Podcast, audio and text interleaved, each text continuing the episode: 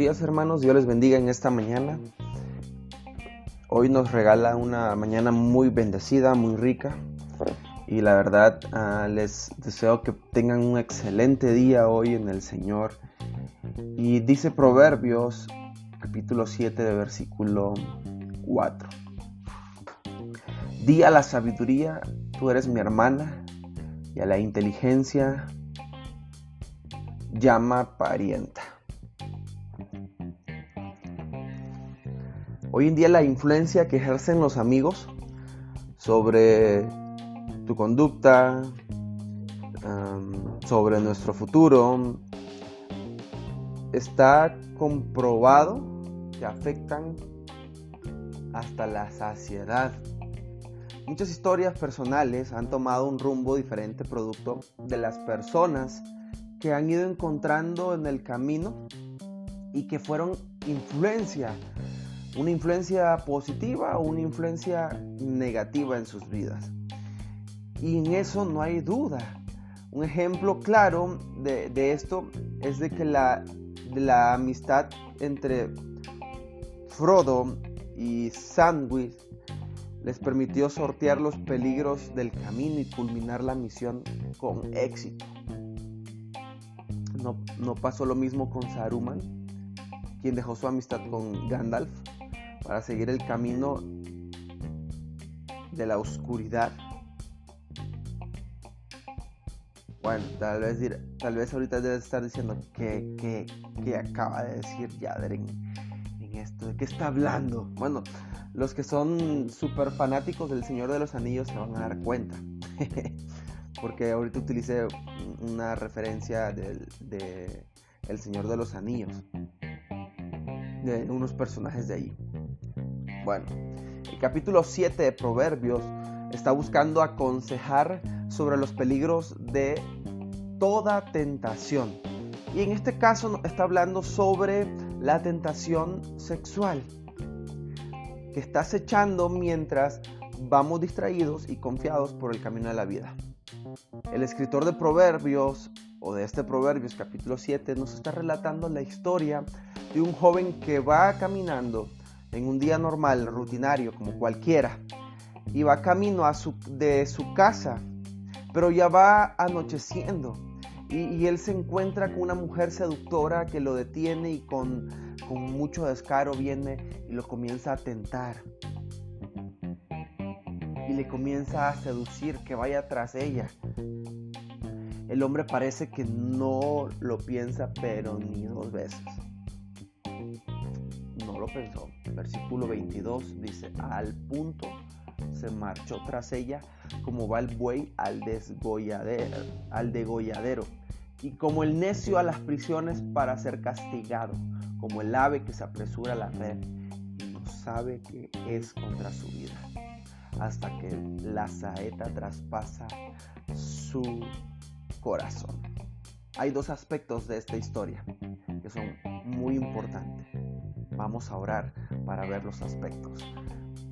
Padre que estás en los cielos, hoy te agradecemos por este día hermoso en el cual nos has permitido estar y nacer y abrir nuestros ojos, tener salud, poder escucharte, poder leer tu palabra.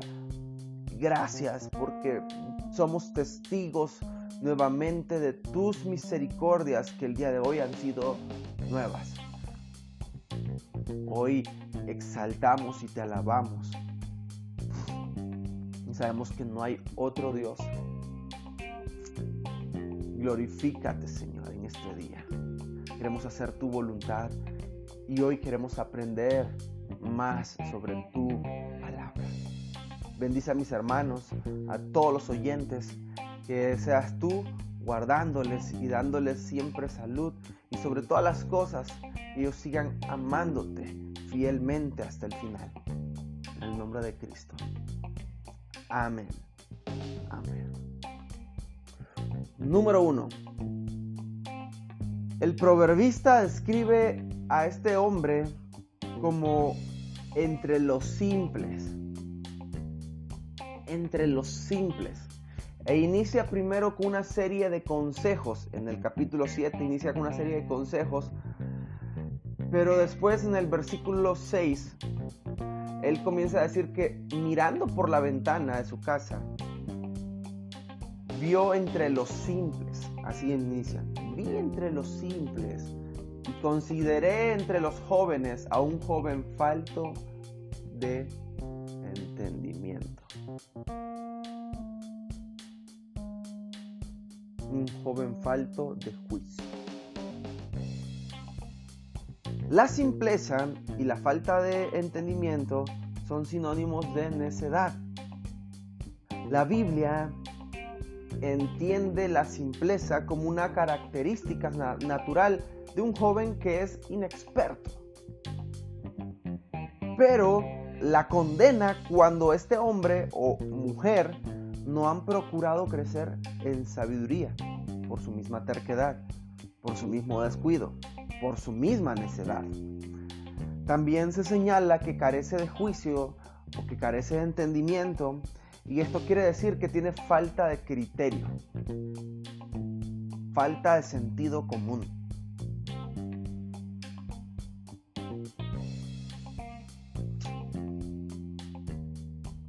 Falta de entendimiento. Y lo, cierto de todo esto es que uno no nace con un criterio y entendimiento. Porque estamos hablando de las de cualidades que se buscan para adquirirlas, porque son necesarios para la supervivencia en medio de este mundo tan peligroso que pareciera una selva y, pareciera que la ley de la selva está muy presente hoy en día en el mundo, que el más fuerte va a sobrevivir si eres débil te matan. Pero es parte de lo que el, el, mundo imperfecto y oscuro nos está presentando el día de hoy. Y el segundo aspecto me parece decisivo. El joven de la historia no solo es necio, sino que está solo, completamente solo.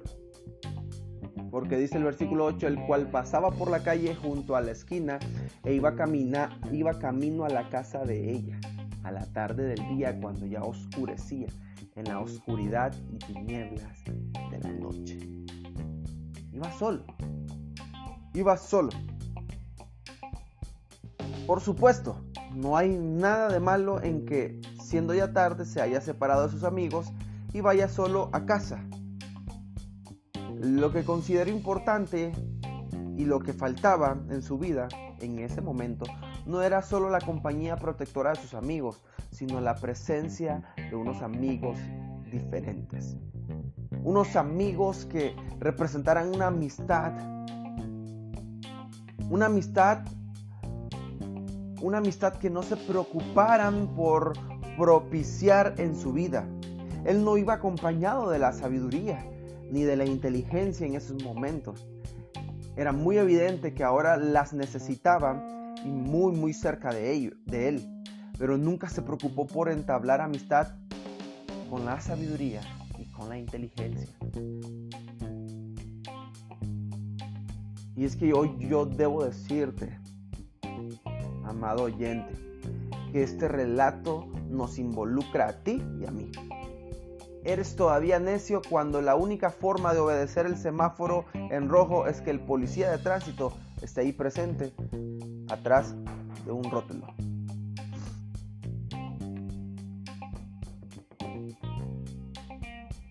La necedad está presente en tu vida cuando necesitas cámaras de vigilancia o los ojos atentos de otras personas para que te comportes como debes de comportarte.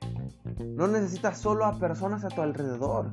Lo que necesitas son cualidades internas que hayas desarrollado con esfuerzo y dedicación y que hayas llegado a reconocerlas con afecto y como propias.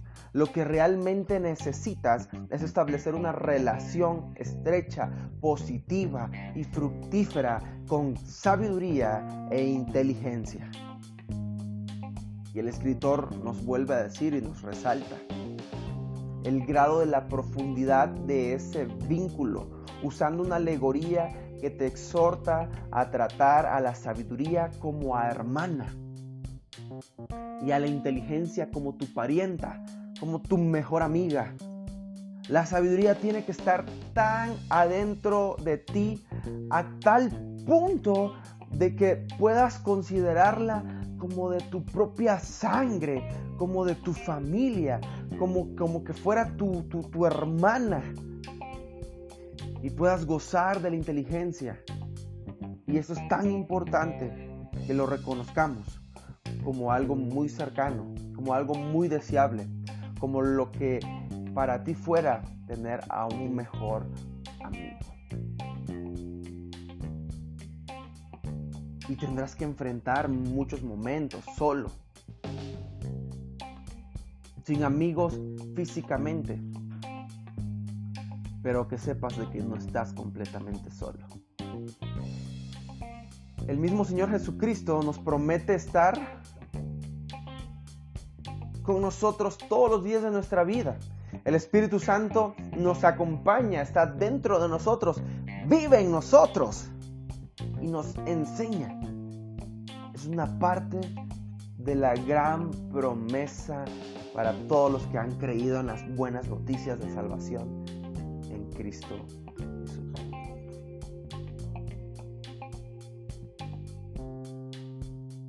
Pero tampoco estarás solo si te has preocupado por crear un vínculo estrecho y fructífero con la sabiduría inteligencia. Compañeras de vida, imprescindibles, que te van a ayudar a que tu corazón no se desvíe y puedas sortear con bien las dificultades de la vida. Versículo 24 en adelante nos, nos termina diciendo el proverbista, ahora pues, hijos, óiganme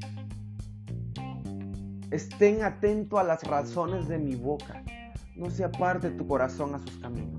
No te equivoques, no cometas errores, no yerres en sus veredas.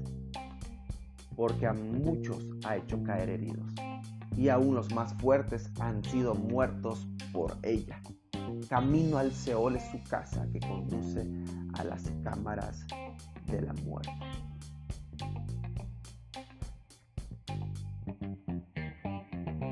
importante es que el día de hoy puedas ligar estos, estos versículos a tu corazón, este pasaje, esta historia, y ver el consejo que el proverbista nos está dando.